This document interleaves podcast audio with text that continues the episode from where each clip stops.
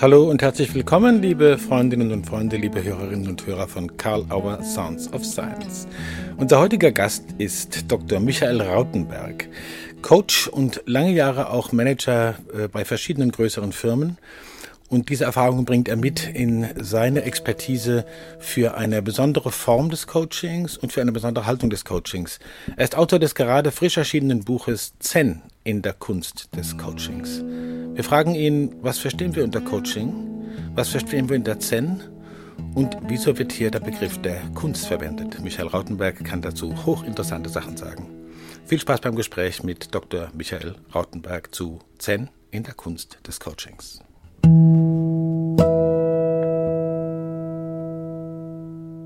Hallo und willkommen, Michael Rautenberg, hier bei uns im Karl Auer Sounds of Science zum Gespräch. Schön, dass Sie dabei sind. Vielen Dank. Die Freude ist meinerseits. Hallo, Herr Ohler. Freut mich.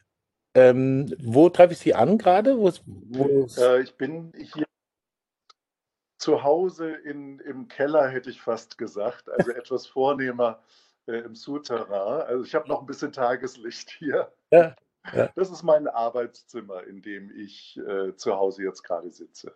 Okay. Ja, ich bin hier in der Wangerhofstraße im Verlagshaus und wir sind über Webex verbunden. Und wir wollen uns heute ein bisschen unterhalten, äh, angelehnt oder orientiert an Ihrem gerade äh, frisch erschienenen Buch Zen in der Kunst des Coachings. Oder ist es erst drin? Ja, genau. Zen in der Kunst des Coachings. Ich habe es hier neben mir liegen als Spickzettel sozusagen. Mhm. Ähm, und äh, da sind ja drei Begriffe drin, die, wo, wo man so denkt, naja gut, Zen, Kunst, Coaching hat man schon mal gehört, aber eigentlich ist es doch interessant, vielleicht auch für viele, die noch gar nicht so viel mit Coaching zu tun haben und jetzt kommt einer mit so einem Titel und dann denken die vielleicht, jetzt gehe ich mal dran, jetzt will ich es wissen. Was macht Coaching-Prozesse aus? Das muss ja irgendwie einen Unterschied machen zu irgendwas anderem, was im, Verwandt ist oder was andere Leute im psychosozialen Feld machen. Was sind Coaching-Prozesse? Wie könnte man die charakterisieren? Was macht man, wenn man coacht? Ja, hm, gute Frage, die äh, auch sehr unterschiedliche Antworten hat. Es gibt ja unendlich viel Literatur äh, mhm. über Coaching und äh, äh, vielleicht ist die einfachste Antwort die, es handelt sich normalerweise um die Beratungsbeziehung unter vier Augen zwischen Berater und Beratenem äh, im professionellen Feld. Also mhm. Das heißt, äh, man würde zunächst mal beim Coaching äh, nicht davon ausgehen, dass äh, Personen in ihrer Eigenschaft als Privatpersonen, als Familienväter oder Mütter gecoacht werden, sondern in ihrer Rolle in Organisationen, mhm. also Manager, ne, in aller Regel Führungskräfte.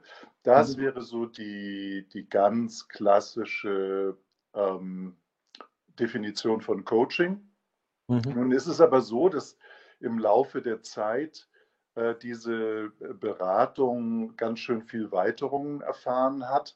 Mhm. Also es gibt tatsächlich auch Life Coaching, Purpose Coaching, Value Coaching und ich weiß nicht was alles.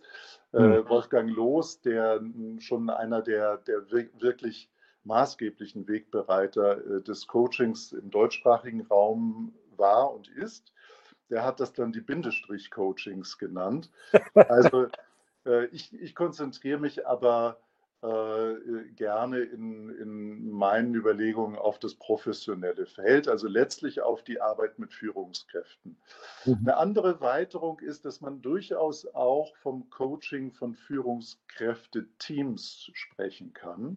Mhm. Also wo es darum geht, ähm, so eine Gruppe von vier, fünf, sechs, sieben oder manchmal sind es auch zwei Geschäftsführer oder so, mhm. ähm, Top-Führungskräften, äh, die gecoacht werden in ihrem Miteinander, wo es darum geht, gemeinsam Leistung zu erbringen. Mhm. Mhm. Wo, wo wahrscheinlich auch bestimmte Konflikttypen immer wieder mal vorkommen oder sowas, ne? ja, also Konflikte auf jeden Fall. Mhm. Die kann man natürlich auch kategorisieren und typisieren. Auf jeden Fall, ja.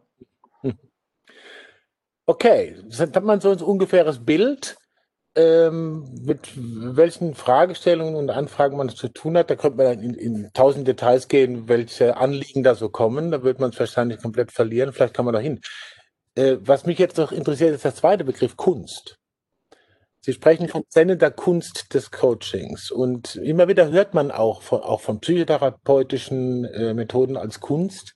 Mhm. Also das scheint ja auch was zu sein, was äh, es wird immer von Techniken gesprochen, Coaching-Techniken, mhm. so Tools und so. Und jetzt kommt mhm. das Kunst. Was motiviert Sie bei Coaching von Kunst zu sprechen oder das zu verwenden? Also eine, mit einer ersten Antwort könnte ich es mir ganz einfach machen. Der Titel ist angelehnt äh, an einen Klassiker äh, von Eugen Herrigel. Hm. Äh, haben, Sie, haben Sie schon von gehört, den haben Sie möglicherweise auch gelesen. Zen in der Kunst des Bogenschießens. Ein altes Buch, äh, so in der ersten, im ersten Drittel des 20. Jahrhunderts etwa rausgekommen. Mhm. Ähm, und äh, äh, seither gibt es eine ganze Reihe von äh, Büchern, die, dann das ähnliche Titelmuster hatten, Senden der Kunst des und so weiter, Ikebana mhm. und so. Ähm, eines, ein weiteres, was mir auch sehr am Herzen liegt, also ich äh, nochmal in der, in der Begründungsschiene, warum habe ich diesen Titel gewählt? Mhm. Zen in the Art of Motorcycle Maintenance von Robert Persick. Äh, ein, ein grandioses Buch, äh, auf das ich auch Bezug nehme, das ich auch zitiere. Mhm. Ähm, also das, das war sozusagen äh, der, der naheliegende äh, Kniff, warum ich äh, dies, diese, dieses Titelmuster gewählt habe. Aber ich will es mir nicht zu einfach machen, sondern komme gerne jetzt auf Ihre Frage im eigentlichen Sinne zurück. Warum eigentlich Kunst?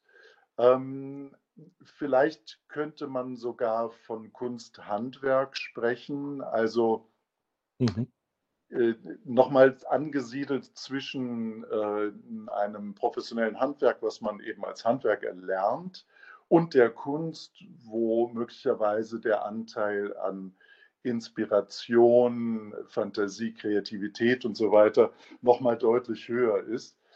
Ähm, auf jeden Fall ist es äh, etwas, was ähnlich wie in der Kunst ähm, sich, also was man wo man nutzen sollte, sich zu öffnen für spontane Kreativität und Inspirationen.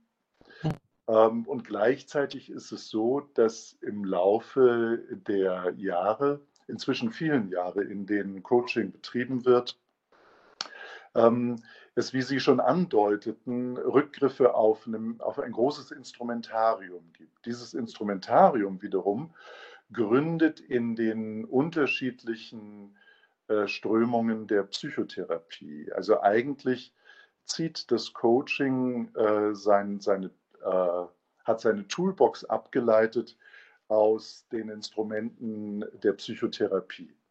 Mhm. Und äh, insofern äh, gibt es diesen starken handwerklichen Anteil eben auch. Also insofern wäre Kunst Handwerk vielleicht der etwas präzisere Begriff, aber Kunst ist der schönere Begriff. da fällt mir die alte Kalauer ein, Kunst kommt von Können. Ne? Wenn es von Wollen käme, würde es Wulst heißen. also Können und Handwerk und Instrumentarium. Also es geht, es geht wohl darum, ähm, sozusagen äh, nicht, Obla. Ja, mir ist gerade äh, mein, mein Handy hier umgekippt, Entschuldigung. Nicht so schlimm, überhaupt kein Problem. Wird alles notiert. und, dann wird gegebenenfalls, wenn wir es kann, rausgeschnitten. Ähm, also, äh, es, es, geht offenbar um was, was man äh, beherrschen kann, sozusagen, wo man unterscheiden kann, äh, dass man ein gewisses Instrumentarium hat und dass man auch eine Ebene hat, das zu verfolgen, dieses Können. Mhm. Und äh, Sie haben vorhin schon was angedeutet, da kommen wir dann gleich noch hin, wenn es um Systemtheorie geht. Jetzt sind wir erstmal bei Zen. Ja. Zen in der Kunst des Coaching. Ich habe so ein bisschen rausgehört, wahrscheinlich ist das zu, zu, zu trübe verstanden. Es scheint um sowas wie Haltung zu gehen, aber Zen äh, ist ja mehr als eine Haltung. Mir fällt sofort ein Bewusstsein, mir fällt ein, was viele sagen, Achtsamkeit. Mhm. Äh, sozusagen, was ist das Spezifikum und das Besondere? Was macht Coaching auch besser und vielleicht äh, dienstvoller an, für die Klientinnen und Klienten, wenn Zen in der Kunst des Coachings dabei ist. Kann man das in so ein paar Sätzen sagen oder ist das zu groß?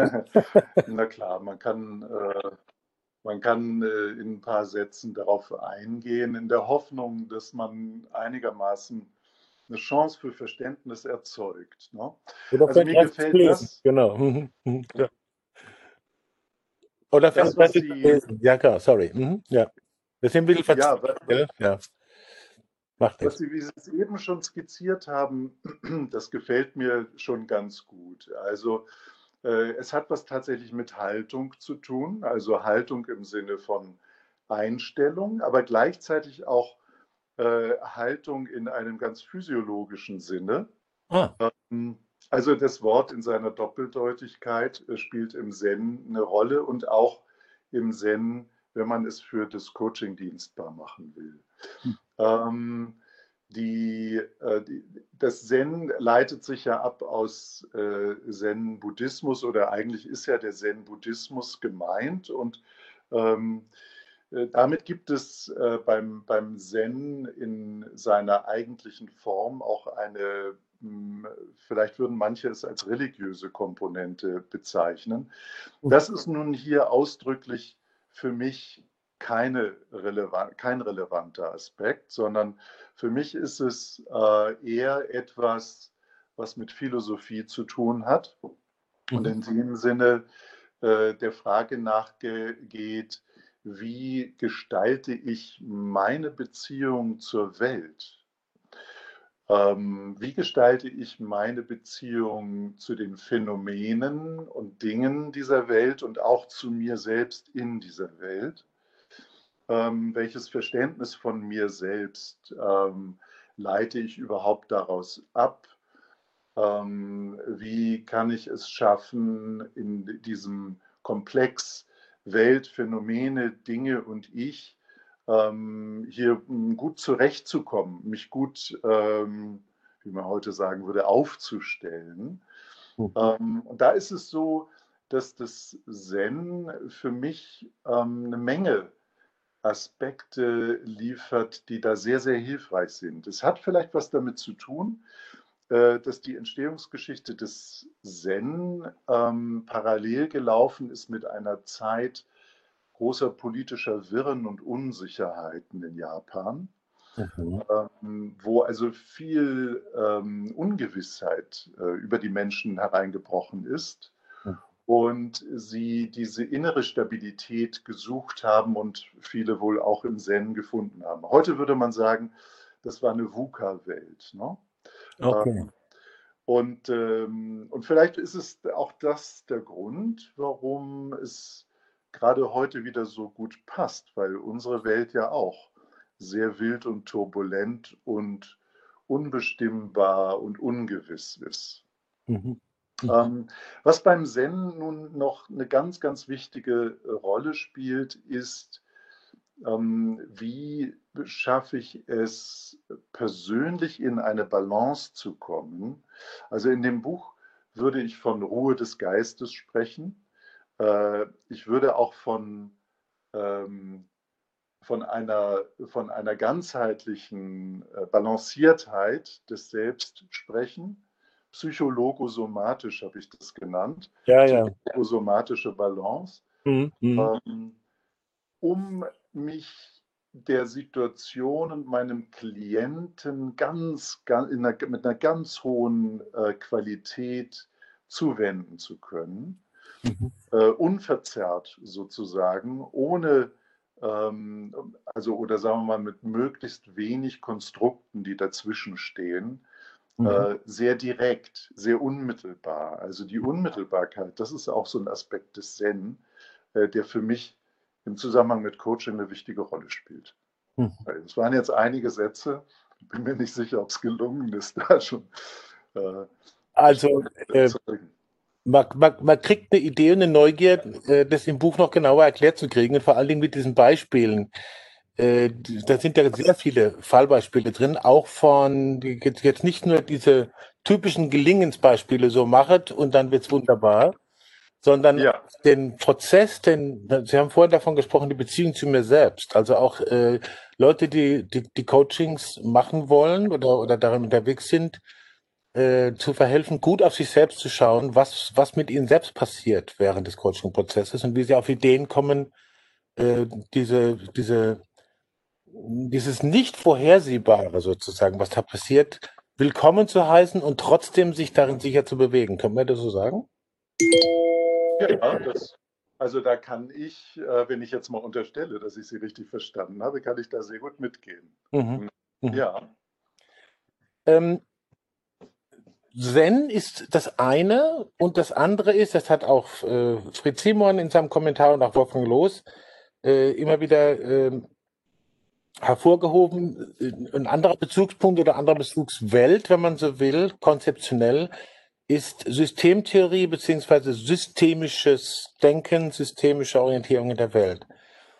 Und das Überraschende scheint ja zu sein, äh, dass das was miteinander zu tun hat. Was ist so, so das Essentielle eines systemtheoretischen Zugangs und wo liegt der Nutzen für Coaches, wenn sie systemtheoretische Kompetenzen haben?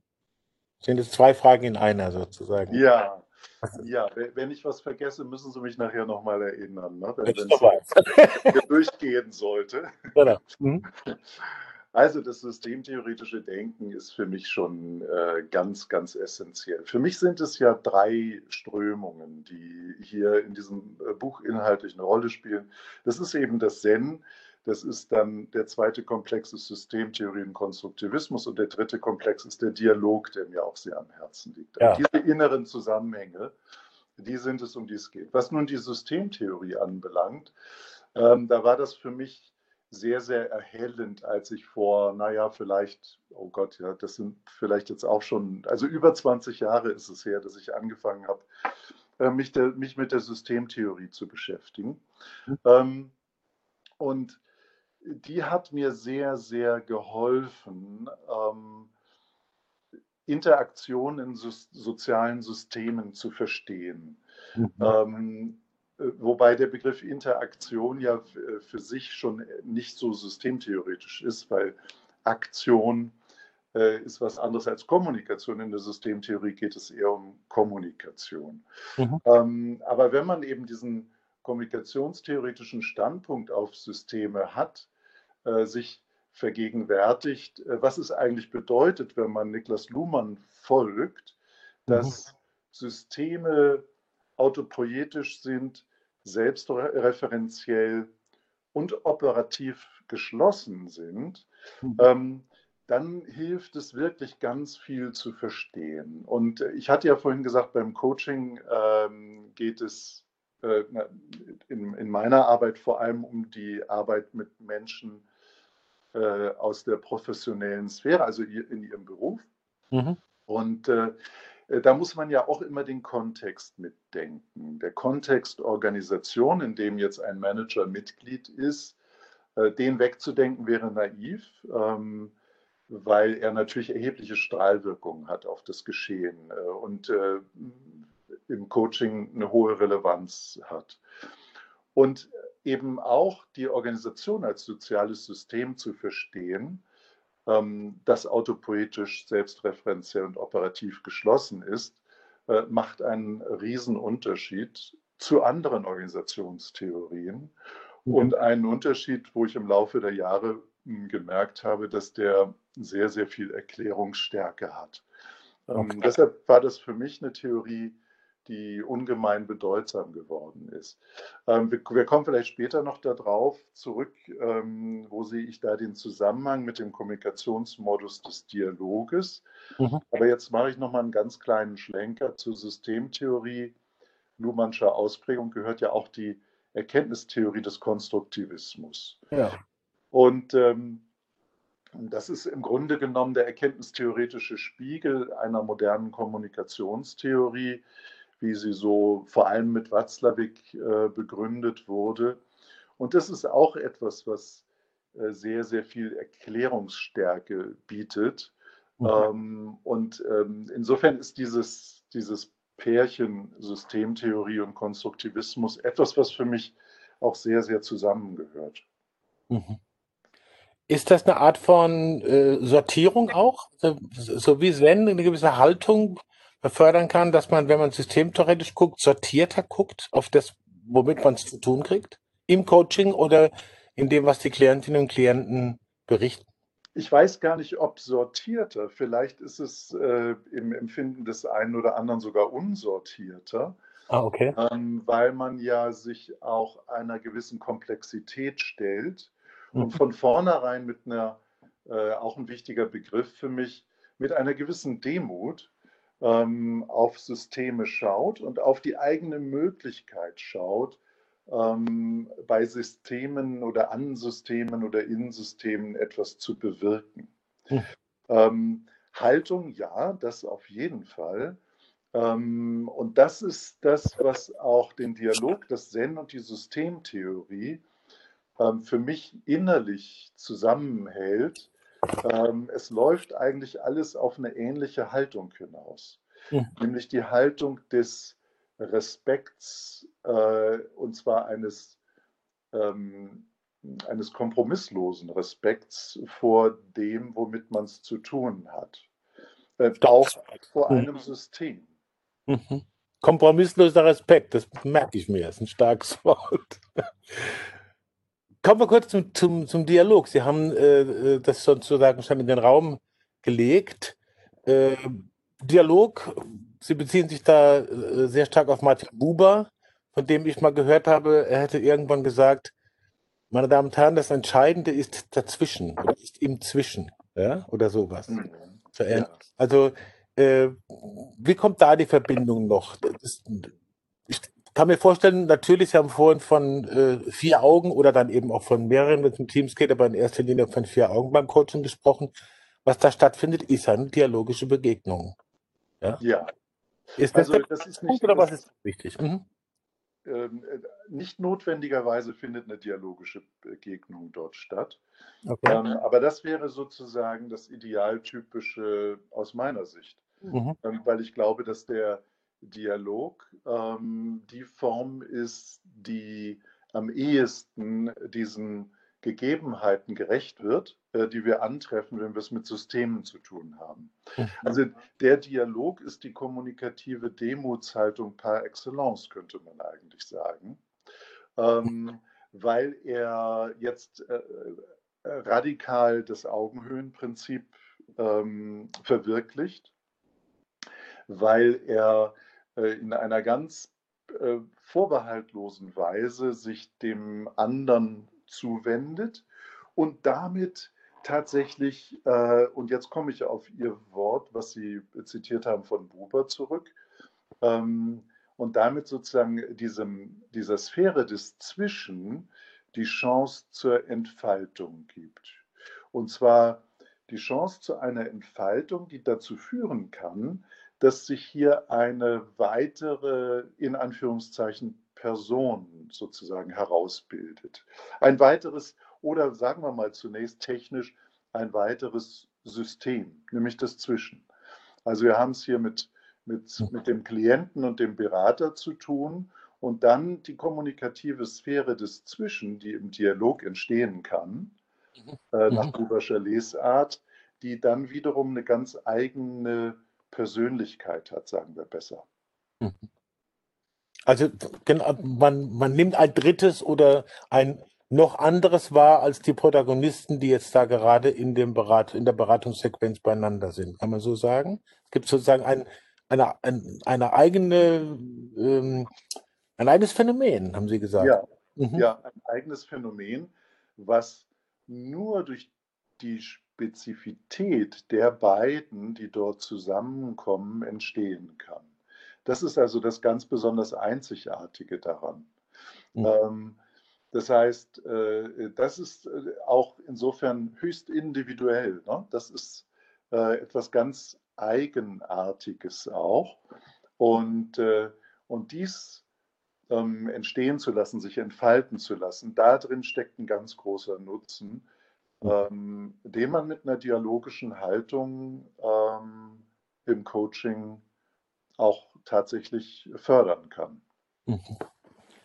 Ich muss noch ein bisschen auf die Zeit gucken, aber ich muss eine Frage noch loswerden, bevor ich meine Klassikerfrage stelle, sozusagen.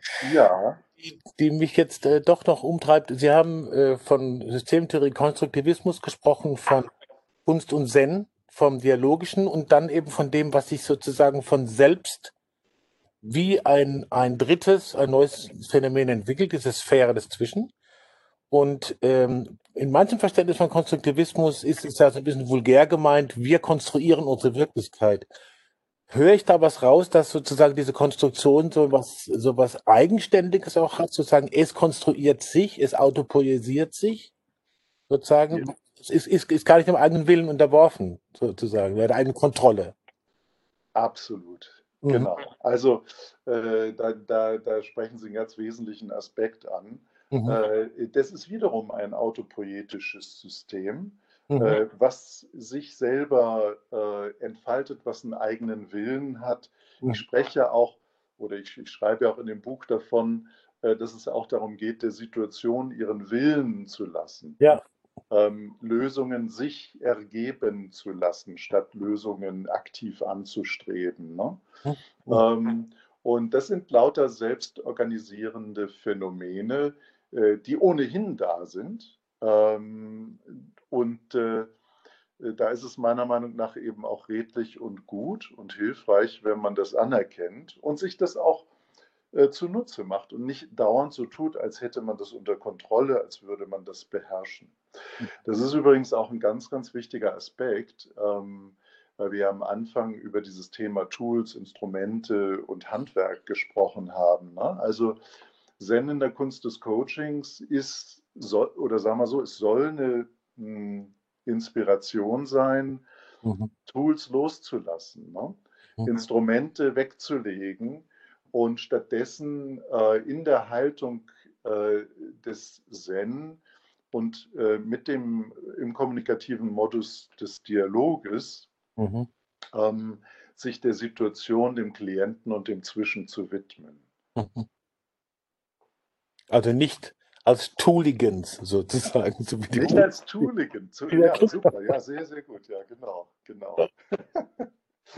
Also ich glaube, die Spannung äh, ist gewachsen, sich auch diese, mich fasziniert einfach auch, wenn, wie Sie das machen, so sehr, sehr komplexe äh, Denk- und, und äh, Handlungs- und philosophische Zusammenhänge in ein gegenseitiges Dienstleistungsverhältnis gebracht werden, sozusagen. Und der, der Mut auch, diese, diese Brücken zu schlagen. Jetzt ist es so, dass ähm, unsere Gesprächszeit zumindest so wie Sounds of Science sie vorsieht, sich im Ende zuneigt. Zumindest Ehrlich, so schnell. Es geht ruckzuck, ja sind schon fast halbe Ja, ja. Oh, Wahnsinn. Äh, aber ich möchte nicht ähm, sozusagen versäumen, Ihnen die, die klassische Abschlussfrage zu stellen. Angenommen, Sie haben vielleicht vorher gedacht, hm, da und darum wird es vielleicht gehen oder die, die Frage kommt vielleicht. Oder im sich entwickeln unseres Dialoges hat sich irgendwas, äh, eine Frage entwickelt, äh, die sie interessiert hätte und jetzt habe ich die nicht gestellt oder sie hat sich nicht ereignet. Gibt es irgendwas, was hm. sagen würden, das thematisiere ich jetzt noch, das liegt mir jetzt noch auf den Lippen?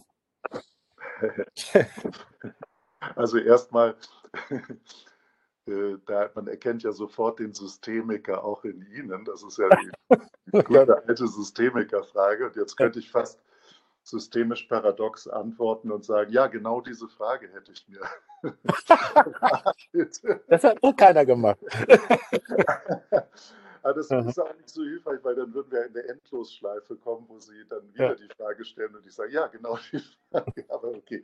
Also lassen wir das beiseite. Also antworte ich anders und verkneife mir das.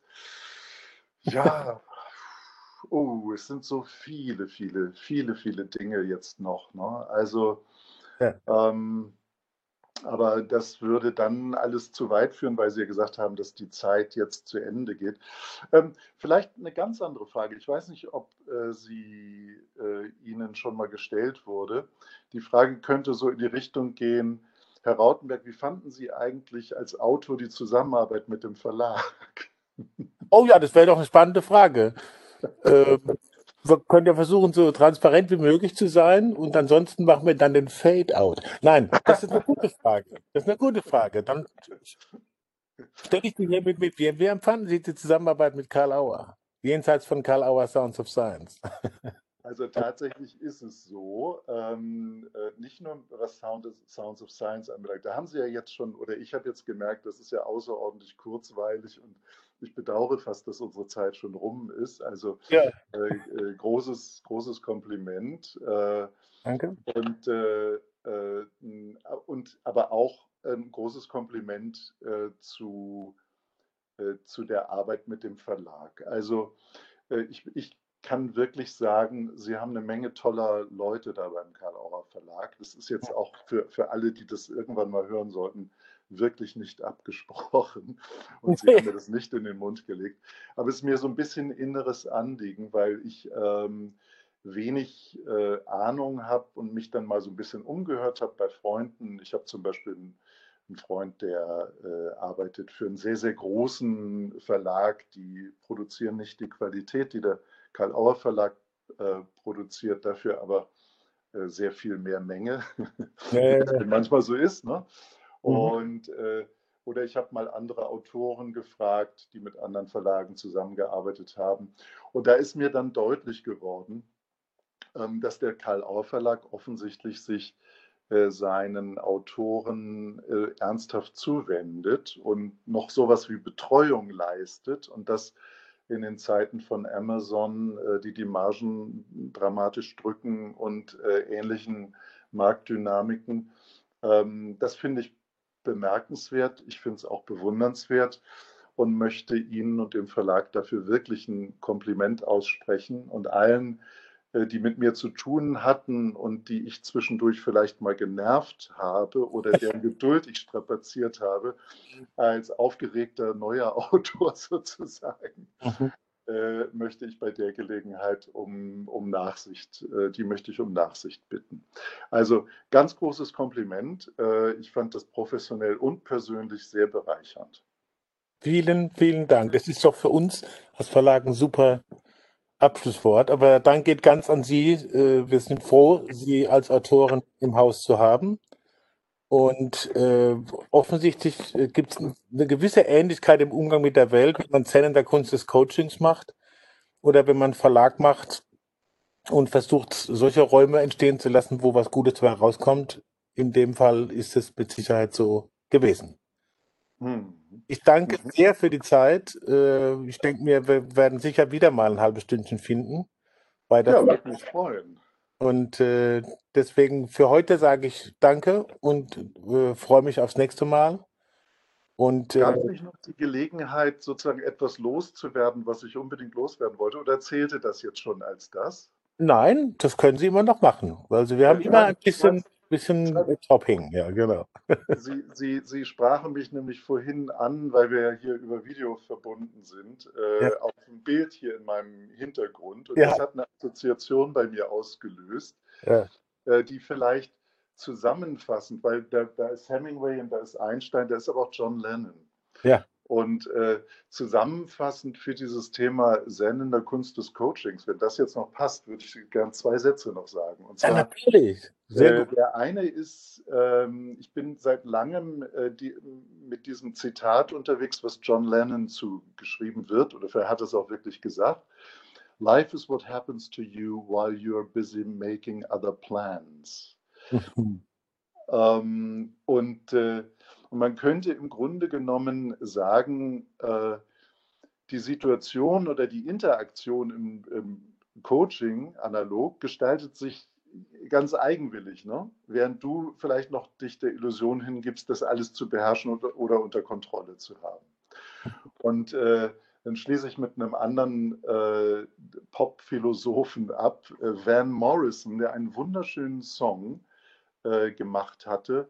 Äh, der heißt In the Garden und der Refrain von In the Garden, ich weiß nicht, ob Sie es wissen, Sie sind ja ein Musikliebhaber, wenn ich das richtig verstanden Ja, habe. aber da bin ich jetzt gerade überfragt. Genau, Ja, okay. okay. Äh, unbedingt mal hören. Der Refrain ist No Guru, no Method, no Teacher. Und das sind eigentlich so diese zwei äh, Dinge, die äh, für mich sehr stark zusammengehören. Hm. Ähm, und diese dialogische Grundhaltung und auch gerade die Haltung des Zen äh, nochmal auf eine wunderschöne musikalisch-poetische Weise beschreiben. Hm. Sehr schön. Nochmal danke. Nehme ich gerne, habe ich sehr gerne noch mitgenommen. Bin froh, dass Sie das noch äh, gesagt haben. Vielen Dank. Bis zum nächsten Mal. Ich danke, Herr Ola. Vielen, vielen Dank. Sehr erhellende Zusammenhänge von Philosophiegeschichte und Coachingpraxis, die sicher für viele sehr nützlich sein werden, wenn Sie das Buch lesen Zen in der Kunst des Coachings von Dr. Michael Rautenberg. Wir danken ihm, dass er sich die Zeit genommen hat, unsere Fragen zu beantworten. In der kommenden Woche werden wir Astrid Kevelo zu Gast haben, Psychotherapeutin und auch Autorin eines ganz neu erschienenen Buches Wie bringe ich die Kuh tanzend vom Eis?